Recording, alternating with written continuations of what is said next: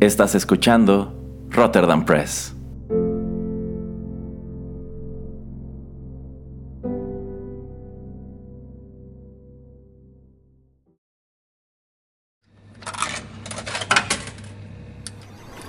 Los videojuegos han deleitado tus sentidos en la pantalla y ahora lo harán en la radio a través de su música.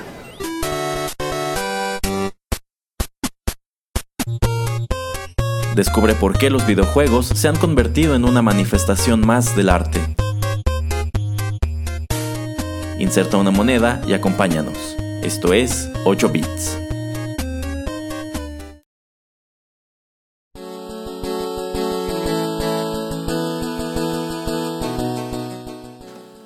Hola amigos, qué gusto saludarlos a través de estos micrófonos y darles la bienvenida a la emisión 52 de 8 bits, un acercamiento a los videojuegos a través de la música, al que no me da tanto gusto tener aquí en la cabina, pero no puedo deshacerme de él, es el señor Juanito Pereira. ¿Qué le va a hacer? Y bueno, sobre todo porque el juego que abordaremos hoy fue idea suya, en Ah, vista sí. de que el señor Pereira es un gran fan de esta franquicia. ¿De qué vamos a platicar hoy? De Star Fox. Así Ah, es, de- Bueno, Star Fox Assault de, para el GameCube. Así es, este título apareció para el GameCube en el año 2005 y pues es una adición más al universo de este famoso personaje de Nintendo que, bueno, que arrancó su historia en el, Super Nintendo en 1993 con un título pues bien interesante que ya hemos mencionado en algunas ocasiones aquí en el programa. Así que escucharemos algo de la música de Star Fox Assault, hablaremos sobre este juego, hablaremos sobre la franquicia de Star Fox en general. A ver qué más se nos ocurre. Por ahora, vayamos con música.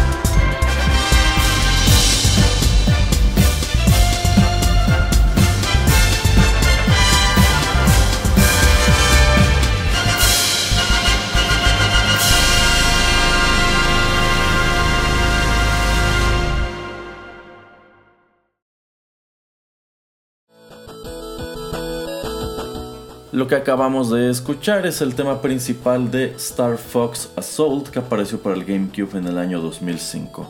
Toda la música de este juego fue escrita por Yoshi Arakawa y Yoshiniro Kawamoto. Eh, me comentaba el señor Pereira fuera del aire que muchas de las pistas que escucharemos hoy en realidad son arreglos o remasterizaciones de canciones que ya se habían escuchado en Star Fox 64 en su momento. Este es el tema principal que podemos escuchar durante los títulos de este juego. Sí, efectivamente, y bueno, Star Fox Assault pues continúa la historia de Star Fox 64. Eh, después Fox McCloud va a ayudar a esta chica que se llama Crystal eh, y tenemos este juego que se llama Star Fox Adventures que pues ya es más en tercera persona. También sale para el GameCube creo que en el 2003. Y bueno, ya después regresa a la historia pues con los Air Wings y también retoman eh, lo que es el tanque y también poder ir a pie. Que en la verdad el multijugador de 64 era muy chido. Eh, Erasmo debe recordar cuando lo jugábamos. Eh, sobre todo, pues, eh, el tratar de disparar desde un Airwing a- al pobre personaje cuando iba corriendo era, casi imposible. De hecho, me hizo recordar la escena de, de Los Simpson cuando los Jet Casa tratan de detener a Bob Patiño que, que quiere hacer un ataque suicida en contra de Krusty el payaso que está en el desierto y que se roba el, el avión de los hermanos Wright. Y entonces eh, dicen, ah, ya estamos aproximándonos y, ah, y se lo, lo pasan súper rapidísimo porque obviamente un jet caza F-16 pues va a infinidad de, kilómetros más rápido que el avión de los hermanos Wright. Y, ay, bueno, no tiene, ¿qué? Este, no tiene velocidad de aproximación. Procedemos a pie y ves a, y ves a los soldados corriendo atrás con sus máscaras y sus este, cascos así como tratando con unas como raquetas o, estas, este, ¿cómo se llama? Eh, redes para atrapar mariposas que tratan de, de detener a Bob Patiño. Nada tiene que ver con Star Fox esto, pero eh, ah, en el de Star Fox 64 así se sentía. También porque no podías ver al personaje cuando tratabas de dispararle. Entonces tú nada más como que le aventabas el avión. Ahora sí que le aventabas la lámina para ver si le pegabas. Bueno, pero si lograbas darle era muy fácil matarlo ah, porque no aguantaba mucho. pero a mí eso me figura más este duelo de Starwing contra el personaje a pie, como en la película de Dark Knight cuando está el Joker allí parado y va Batman en, la Batpod y el Joker, hit me, hit me. Una cosa así. Sí, por ejemplo. Pero sí, era, era, divertidísimo. Por cierto, señor Pereira, ¿este Star Fox del GameCube tiene multijugador? Sí. ¿Y se parece a aquel? Sí, sí, porque te digo, tomaron casi todo de, de ese. Y lo mismo, o sea, Air Wings, también tienes los tanques y puedes ir a y tiene varios niveles eh, que son jugables en multijugador que no pueden ser jugados eh, o que no aparecen en la, en la historia del de juego de Star Fox Assault. Ok, ok.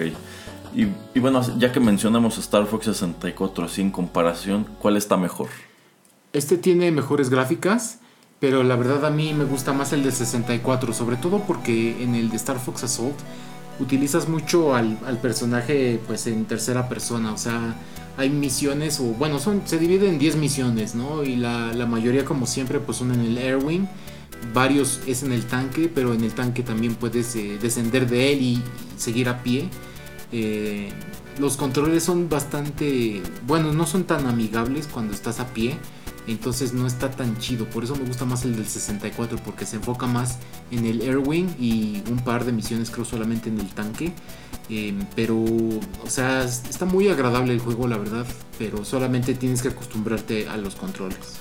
Ya, porque me acuerdo que en el de 64 este rollo de utilizar el tanque o el personaje a pie en el multiplayer tiene que desbloquearse, porque originalmente nada más podías eh, pues tener estas, eh, estas batallas con las Airwings que de cualquier manera eran muy divertidos. De hecho yo creo que el gran activo del 64 era el multiplayer, porque era súper entretenido. Sí, bueno, luego hablamos más del de Assault, pero para poder cerrar un poquito con el de Star Fox 64, eh, una de las escenas icónicas, creo que es en la misión 2 o 3, eh, llegas con tu Airwing y hay una nave que se parece a la del Día de la Independencia. que de hecho abre igual y va a destruir una ciudad abajo. Entonces eso se me hace muy chido y, y es súper cercano a lo que fue la película que no tiene nada que ver. Que yo, o sea, hay leyendas urbanas, tal vez ya hasta confirmadas, tal vez no, no, no he buscado de que tal vez se, volaron ese disco para, para tener esta historia de tienes que destruir la nave antes de que este su rayo láser destruya a toda la eh, a toda la población de abajo y, ese tipo de, sistema para poder destruir a todas las navecitas que volaban. También porque había otros airwings que te ayudaban. O sea se parecía mucho a la escena del día de la independencia entonces era muy chido y, podías volar hacia el rayo y decirles, hello boys, I'm back. Sí, de hecho lo hice varias veces, pero obvio te muere. no los destruyes. Ah, qué triste. yo lo sé, yo lo sé. Creo que alguna vez, ya que tiene así bien poquito de barra eh, la nave, sí puedes hacerlo. Y te conviene tener una vida extra porque haces respawn, pero pues destruyes a la nave. Y lo puedes hacer como lo hizo en el Día de la Independencia. Ok, ok. lo que me gustaba mucho de, de Star Fox 64 con el tanque eh, usabas el tanque en un mundo de donde había lava, según yo. Y eso se me hacía muy chido y no sé, por alguna razón me hizo recordar después a... Digo, Star Fox 64 sale antes de que Clone Wars, pero me hace recordar muchísimo como que se me emparejan mucho esas escenas, no sé por qué, pero mm, fue muy bien utilizado el tanque en esa misión de lava. Ya, ya, ya, muy bien. Bueno, vamos con más música, no sin antes decirle una cosa al señor Pereira. Welcome to Earth.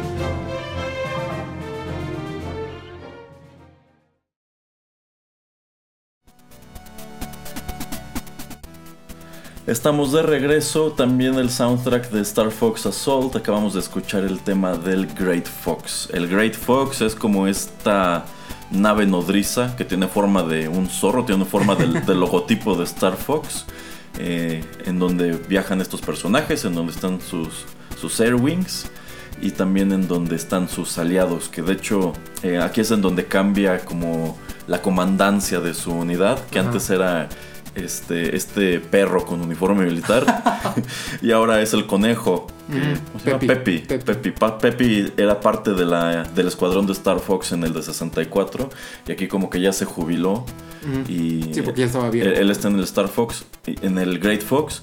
Es aquí donde lo suplanta esta chica que Cristal. es, ajá, que es la Crystal, que ¿no? sale en. Star Fox Adventures. Ajá. Oiga, señor Pereira, ¿y, y la rana es igual de inútil en este juego que en el anterior? Eh, la rana Sleepy va a ser inútil en todos lados. Ah, qué triste. Bueno, podemos hablar del Great Fox un poco, Ajá. que es manejada por eh, Rob, R-O-B, que pues eh, hace, ahora sí que, creo la primera vez que sale también es en el de Star Fox 64, pero a ver Erasmo, ¿dónde, ¿de dónde surge Rob? Ah, bueno, a ver, a, Rob también lo hemos visto en los juegos de Super Smash Bros. Ajá, Pero en realidad Rob era un aditamento para el NES. así es. Era este robot, un robot que tú podías ir a comprar al centro comercial. Estaba padrísimo para la época. Yo siempre. Ah, sí. hay, hay dos cosas que yo siempre quise del NES. ¿La bazooka? No, no, no, ese fue del, del Super Nintendo.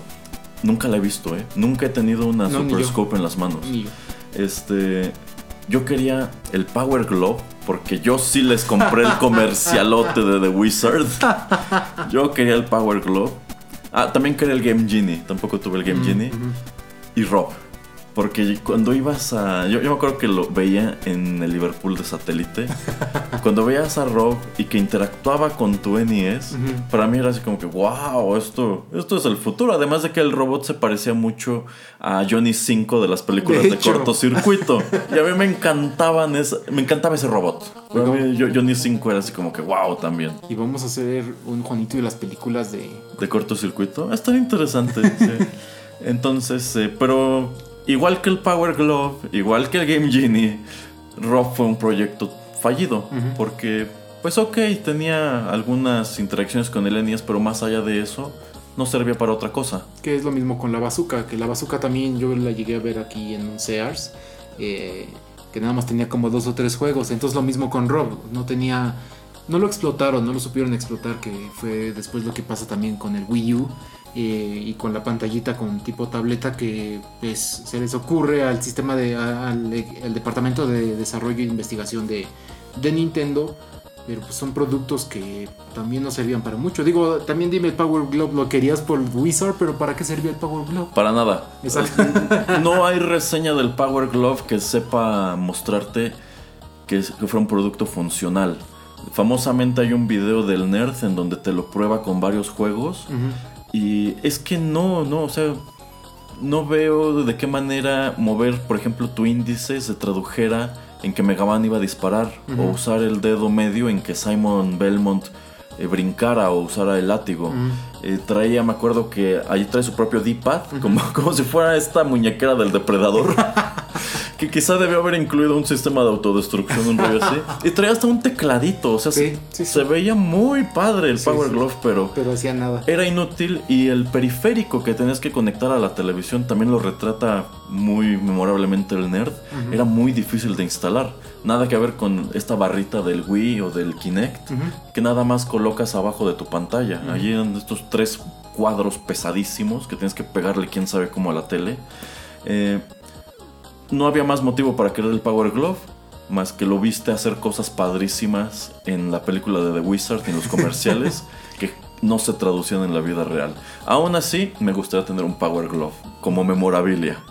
Y yo creo que están carísimos. Sí, sí, este, de hecho, alguna vez me metí a buscar a eBay y encuentras Power Gloves como en mil, dos mil dólares. Sí, sí, te lo creo. Ajá. Pero bueno, Bueno, nada más para finalizar este de, ah, blog. de ahí es donde salió Rob. Entonces fue muy interesante ver que efectivamente en Star Fox 64, a, a bordo del Great Fox, hay un robot que es el que lo pilota. Exacto. Y es Rob. Y yo creo que mucha gente en aquel entonces no tenía idea de que era un personaje viejísimo. Exactamente. Y solamente para terminar del Great Fox, pues también lo vemos en los juegos de Smash Bros. O sea, peleas encima de, de él. Ajá, de, hecho desde el primer eh, Smash Bros, el stage de Star Fox allí era precisamente el Great Fox. Sí, entonces vemos cómo pues Nintendo ha eh, tratado de traer cosas del pasado como Rob y también utilizar a la franquicia de Star Fox pues en juegos como Smash Bros. Exactamente. Bueno, vamos con más música.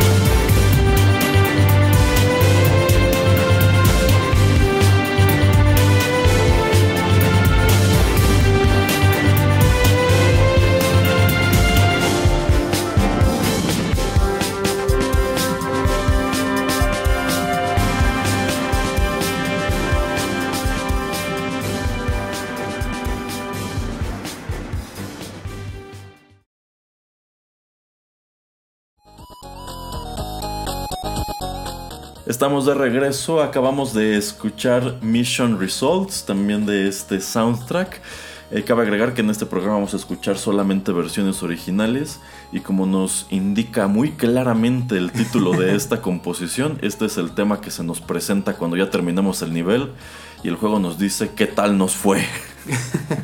que de hecho es una de esas cosas que se me hacen muy interesantes de todos los Star Fox te presenta niveles de dificultad. Que ya muchos juegos de Nintendo no lo hacen, pero por ejemplo aquí puedes tener tu medalla de bronce, de plata, de oro. Y eso depende del nivel de dificultad. Eh, cuántos enemigos hay en la pantalla, qué tan duro, te pegan, cuánta defensa tú puedes tener, cuántos ítems tú puedes recoger y qué tan difícil va a ser el jefe final del nivel. Em, siento que se está perdiendo o que hubo un punto muy eh, gigantesco por parte de Nintendo donde estaban ya quitando esto de niveles de dificultad en los juegos. Eh, por ejemplo, se me ocurre por ejemplo los de Mario, Mario y Luigi, que son RPGs para los sistemas de Game Boy DS, 3DS eh, por ejemplo, no tienen un nivel de dificultad. Y eso a mí la verdad no me gusta porque pues ok, si eres un niño pequeño tal vez lo pones en lo más fácil, pero pues si eres alguien que sabe ya lo que es un RPG, sabes lo que es hacer el timing con los saltos o con los poderes que lanzas, pues deberías siempre de tener, esto. Y lo que me gusta es que entre cuando lo terminas en el nivel, en los niveles más difíciles, eh, te desbloquea ciertas partes del juego que en otros eh, vamos a hablar de esto en, en, otro bloque.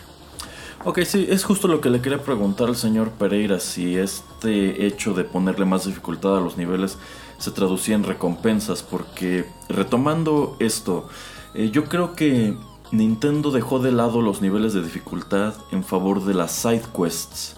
Por ejemplo, en los, estos juegos de Mario y Luigi, efectivamente no hay nivel de dificultad, pero tú puedes elegir seguir la historia de manera lineal o distraerte en recolectar, este, encuentra tantos objetos o encuentra X secretos o desbloquea tales poderes. Yo siento que esa fue la tendencia, sobre todo porque también hace mucho que se perdió el concepto de score en los videojuegos. Sí. Por ejemplo, es que el score en los primeros juegos de Mario era algo totalmente inútil. Sí. O sea, recolectar monedas te servía porque podías ganar vidas. Eh, pero ¿para qué querías tener un score? O sea, realmente no es como que fueras contando o que te dijeran, ah, pues cada tantos puntos te damos un premio o no sé, que tuviera alguna función. Excepto en Mario 3 en donde yo recuerdo que había un sistema bien complicado para terminando un nivel con cierto tiempo y con el cierto dígito al final del score, cuando le pegabas a este último cuadro, siempre sacabas estrella. Mira. Eso alguna vez lo puso la revista Club Nintendo y se me hacía así como... ¿Qué, qué secreto tan específico? de ahí en fuera, pues no, el score no servía en los juegos de Mario. Y, por ejemplo, también la serie de Mega Man en el primer juego tenía score. Y para el segundo lo desecharon porque era totalmente inútil y ni siquiera había as- así como un tablero en donde pudieras dejar tu marca como en los arcades. De que tenías que ir al, al arcade y dejabas tus siglas y a ver quién podía romper tu récord. Es que yo creo que ese era el punto. Yo creo que también se hacían los juegos pensando en los arcades. Para. Yo creo que si existe. No sabes si existió este. ¿Gabinete? De Mega Man o de Mario. No, Porque. no, pero por ejemplo, es que tan solo en el Street Fighter 2 de Super sí había un tablero de scores. Pero a poco en Mario, si no, si dejabas correr la demo, aparecía al final eso, un tablero que te dijera quiénes habían tenido las mejores puntuaciones, como en Pac-Man o en Donkey Kong. Pero yo creo que era por tradición tenerlo. O sea, simplemente porque venía del arcade. Y porque, ah, pues es que sale, es que en todos los juegos anteriores ha salido, tenemos que ponerlo. Yo creo que esa fue la única razón y por eso en Mega Man tuvieron que después, pues sabes qué, pues a nadie le interesa el score. O sea, porque es un juego que alguien lo va eh, a jugar pues en su casa solo. No tiene que tener este... Sí, no estás compitiendo con nadie. Ajá. Y no es como que te, te di- digas, ah, ayer lo acabé con un millón de puntos, hoy quiero acabarlo con dos. Así es. Y los juegos de, de arcade eran más de a ver cuánto duro. Porque se va a poner más difícil y más rápido. Entonces tener eh, un puntaje más alto significa, significaba que duraste muchísimo más tiempo en, eh, en- en el gabinete. Exacto. Bueno, nada más, entonces aquí lo digo rápido. Namco es la compañía que realiza este juego. Y cuando terminas todo con oro, aparte de poder sacar nuevos niveles para multiplayer y poder este, desbloquear lo que es el tanque y el personaje, tienes un juego que se llamaba Sibius. Que Sibius era pues lo que es eh, Star Fox, pero pues eh, en, las- en los juegos de Arcadia. O sea, eras una navecita que iba volando, que pues iba destruyendo navecitas que venían en contra tuya. eh, les disparabas y también abajo en, en- el terreno había tanques, había como pequeñas bases que también aventaban proyectiles en contra tuya y tú tenías que em, con un pequeño con una pequeña mira tenías que aventarles bombas si estaban abajo y como que disparar eh, rayos láser directamente a ellos si eran navecitas que venían contra ti Ajá. que pues digamos que este es el abuelito de los de Star Fox. Salieron muchísimos juegos de este tipo. eh, de hecho, por ejemplo, el de Top Gun de, de- de Nintendo se parece muchísimo. Galaga es otro. Ujú. Gradius. Después Parodius. Y Galaga es también de Namco, por ejemplo. Que creo que Galaga sale después de Sibius. Eh, uno de ellos. Entonces es, uno es papá y el otro es el, hijo. Y ah, todos esos, juegos entonces digamos que son los anteriores al de Star Fox. Y a este, ahí lo ponen, o sea, cuando tú entras a la pantalla principal, te dice quieres jugar el segundo juego que es Sibius. Pero no puedes jugarlo si no has terminado todos los niveles en oro, con la medalla de oro. O sea, Namco metió su propio easter egg y su, Ajá. su propia recompensa a este juego de Nintendo. Que es un segundo juego. ¿Y y usted ya desbloqueó Sibiu, señor Obviamente. Pereira? ¿Y qué tal está? Pues está chido, pero pues es un juego de Bien Atari. básico, Sí, es de Atari, básico. Ajá, entonces eh, lo acabas en media hora si no eres tan malo. Como yo no soy tan bueno, entonces si te tardas bastante, pero pues está, está agradable. O sea, es, es una muy, muy buena idea, muy buena recompensa, la verdad, que tengas pues un segundo juego que te están casi casi regalando. Ja, órale. Bueno, pues interesante recompensa sin duda. Sale, vamos con más música.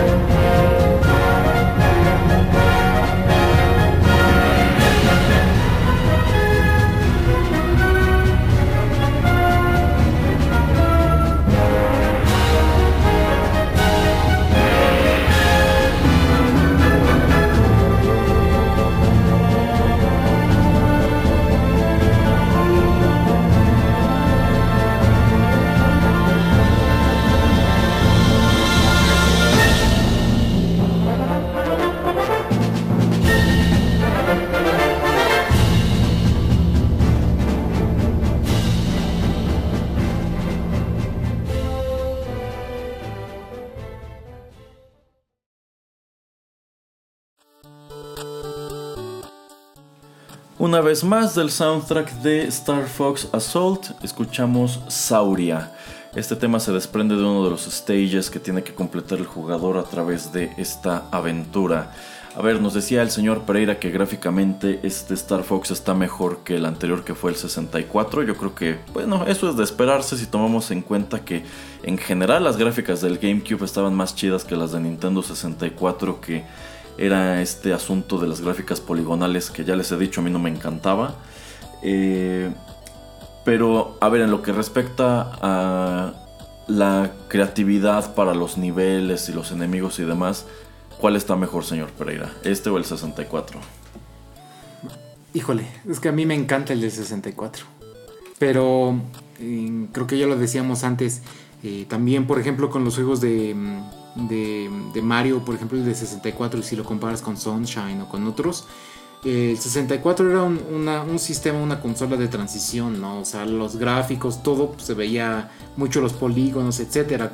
Tan bueno es Ocarina of Time, pero la verdad, si lo vemos ahora, se ve pues, bastante feito cuando lo comparas con Twilight Princess o con cualquier ot- otro juego, Wind Waker, etcétera.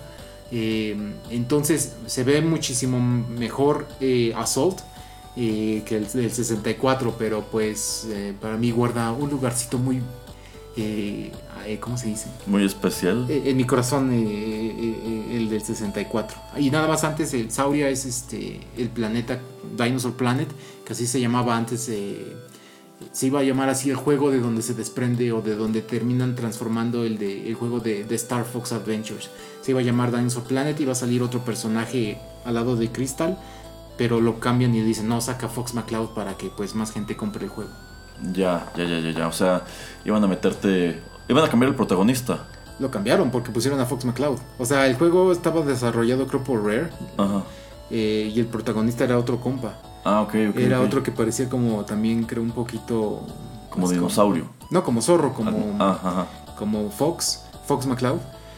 Pero decidieron mejor poner a, Fox McCloud para que la gente pues, lo comprara más. Y entonces al final te cuentan que es un planeta que está fuera del sistema Lylat, que pues, es donde, de donde viene o de donde habitan este, todos estos personajes de Star Fox. Y este es el Dinosaur Planet que se llama Sauria. Le cambiaron a Sauria. Ok, ok, ok. Bueno, ya que mencionamos eh, 64, creo que no está de sobra mencionar el Star Fox original que apareció para el Super Nintendo ya en su etapa final, en 1993, y que es recordado porque pues es el primer juego en utilizar el famosísimo chip Super FX, que era como una probadita de lo que venía. Star Fox es un juego de Super Nintendo que se ve muy parecido a los posteriores juegos de Nintendo 64. Sí. Es también el chip Super FX el que hace posible el- este render padrísimo de Super Mario RPG y también del puerto de Killer Instinct para el Super Nintendo. Que en su momento es otro juego bien ambicioso porque el arcade era espectacular. Y pues ellos querían trasladarlo al 64, pero como se tardaron un año más, tuvieron que hacerlo en Super Nintendo. Pero a fin de cuentas, se veían muy padres esos juegos gracias a esa tecnología. El primer juego de Star Fox que sale para el Super Nintendo también está bastante chido. De hecho, eh, pues existió la segunda parte que nunca sale a la luz. Ajá. Hasta ahora que sale el, eh, el Super Nintendo Mini, el Classic. Que dicen que no está la verdad muy chido. Dicen que bueno que nunca sacaron Star Fox 2. Ja. Porque pues la verdad no, no está ni tan bien hecho. Sigue mucho todo lo que fue eh, el juego y la historia de- del primero. Y no sé si jugaste tú este ¿Tú lo jugaste Eh, en emulador, la verdad. solamente? Ah, Sí. ok. Creo que lo tenía salud, el señorito André. Que no- Ah, sí, claro que André lo tenía, sí. Entonces era muy, muy sencillo, pero a mí me gustaba porque no era tan rápido como ni tan dinámico como empieza a ser el Star Fox en el 64. Pero pues sí, asomaba a un mundo muy diferente. Y a mí como me gustaba mucho ver la película, por ejemplo, la de Tron. eh, Se me hacía muy reminiscente. Y me gustaba mucho que los enemigos tenían esta parte brillante como entre naranja roja, donde era donde tenías que dispararles. Entonces eso se me hacía, no sé, muy atractivo. Se me hizo una- un juego muy atractivo, muy, muy ingenioso. Híjole, a mí me pasó lo contrario del señor Pereira.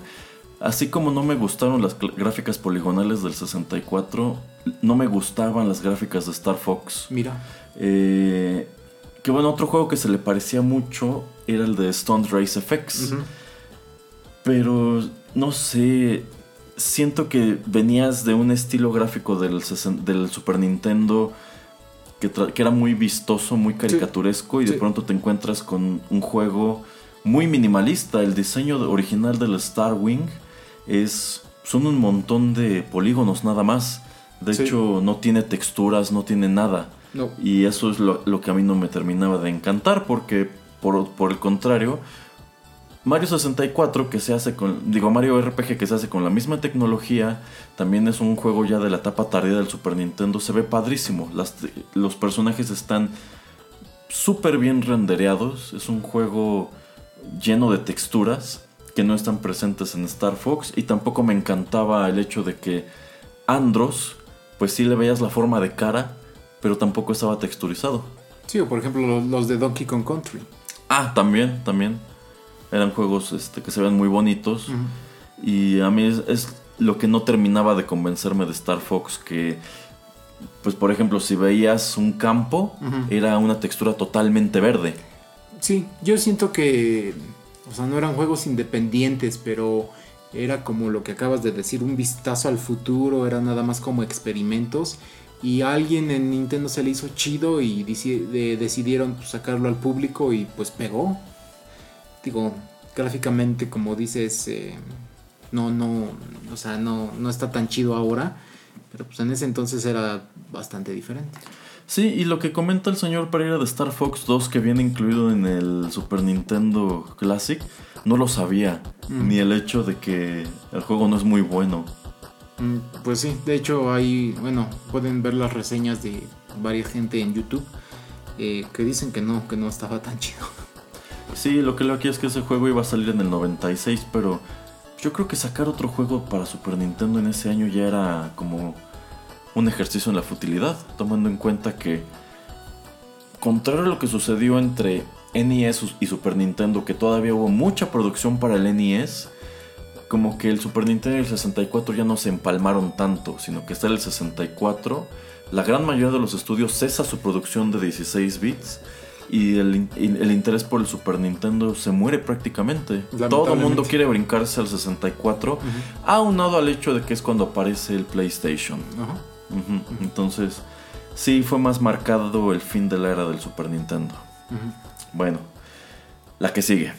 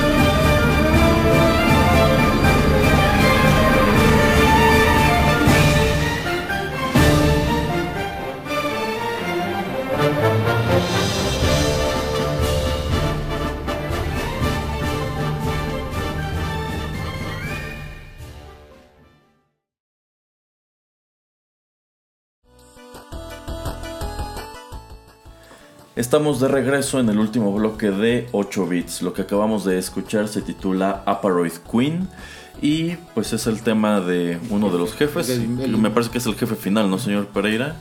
Y bueno, eh, los Aparoid. ¿qué, ¿Qué son los Aparoid, señor Pereira? Son como este tipo de insecto que también se sienten un poco mecánicos.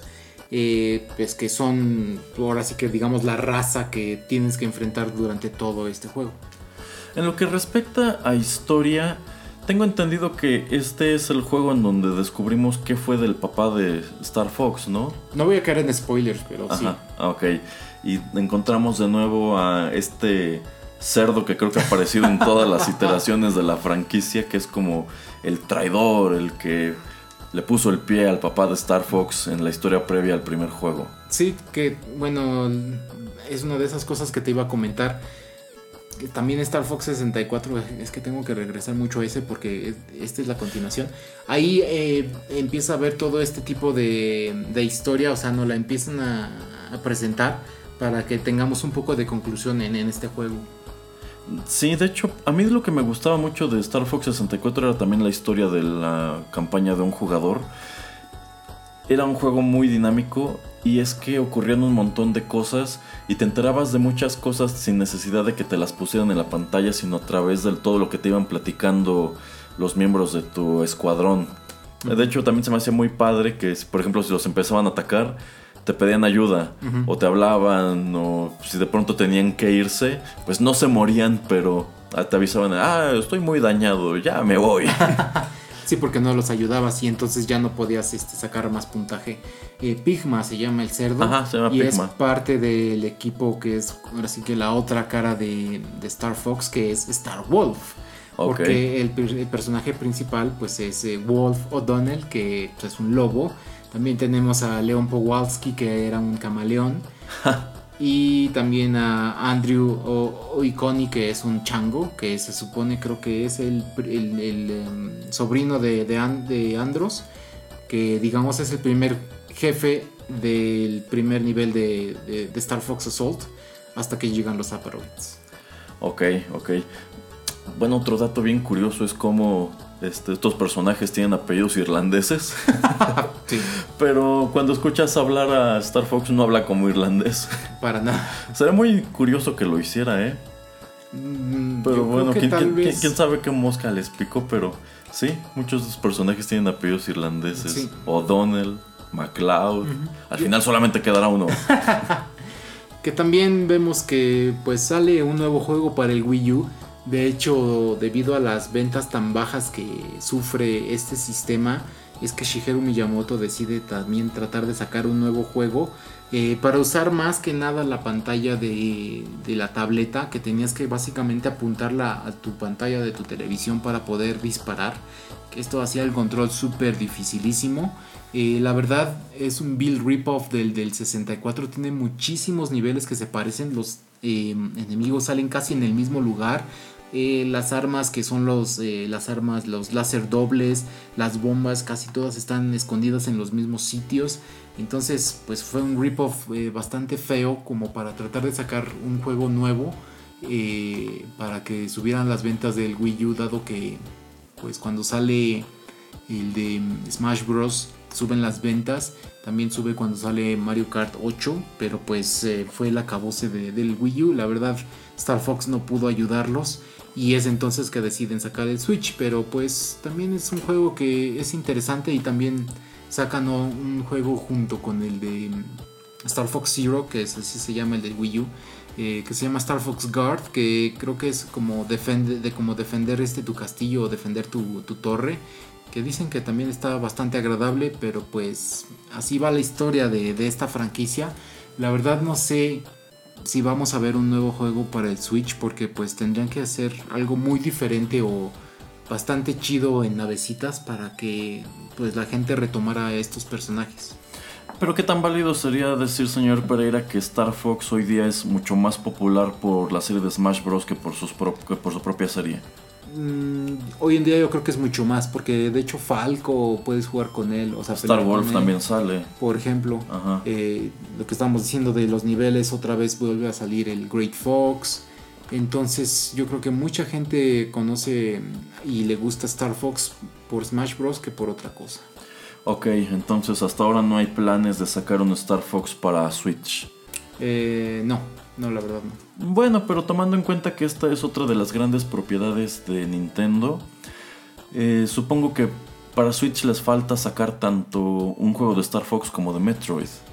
Mm, sí, de hecho el de Metroid eh, ya lo retrasaron. No, han enseñado nada, pero Eh, creo que lo querían sacar a finales de este año y decidieron, creo que va a seguir en la, en la historia de Prime, pero creo que va a ser hasta el próximo año porque quieren entregar un super producto. Pues sí, porque como que los juegos de Metroid se han caracterizado porque cada que los avientan tienen muchas innovaciones y tratan de explotar la nueva consola al máximo. Sí. Digamos que Metroid sí es una franquicia que cada vez se pone la barra más alto. Qué bueno. Entonces, pues sí, si yo fuera Nintendo también querría aventar un Metroid de lujo para el Switch que pues está llamando mucho la atención con varios de sus títulos. Y ojalá en su momento si deciden retomar a Star Fox para esta para esta consola también pues les quede algo algo padre, algo que digamos que reavive el interés por la franquicia después de este juego que comenta el señor Pereira para el Wii U. Y que lo reinventen un poco porque no hemos visto cosas nuevas aparte del, tanque y de poder ir en como un shooter, como un FPS. Eh, entonces, bueno, creo de hecho es, bueno, no es FPS, es como en tercera persona. Pero bueno, eh, necesitan también sacar otro tipo de, pues, de actualizaciones eh, eh, en el sentido de la dinámica del juego porque pues si no la gente va a decir pues es pan con lo mismo. Pues es que yo creo que los Star Fox en realidad se sienten como eso, todos los se- todos se sienten como el mismo juego. Sí, el mismo juego pero con gráficas más bonitas. Ajá, y otra historia y quizá personajes nuevos. Bueno, ¿algo más que agregar, señor Pereira? No, pues ojalá les haya gustado la música. No tanto, pero ni modo.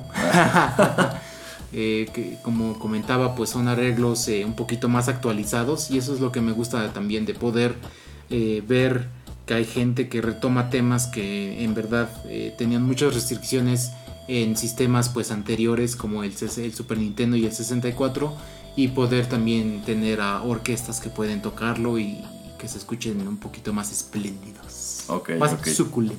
Oh, más suculentos. bueno, pues muchas gracias por habernos escuchado en esta emisión de 8 bits. Vamos a despedirnos con música. Esto también se desprende de este soundtrack y creo que es muy apropiado para cerrar nuestro programa. Esto es Staff Roll, es decir, lo que se escucha durante los créditos. Perfecto. Así que nosotros fuimos Juanito Pereira y Erasmo y los esperamos en nuestra siguiente emisión. Hasta la próxima. Good luck.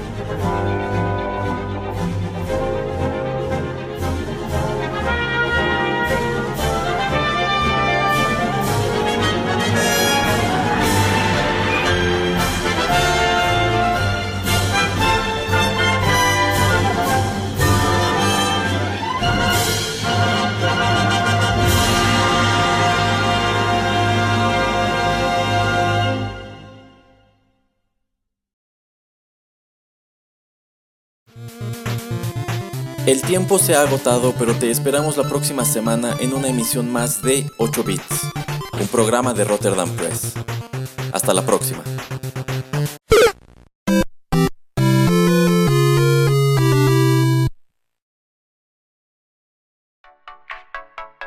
Estás escuchando Rotterdam Press. Radio como hecha en casa.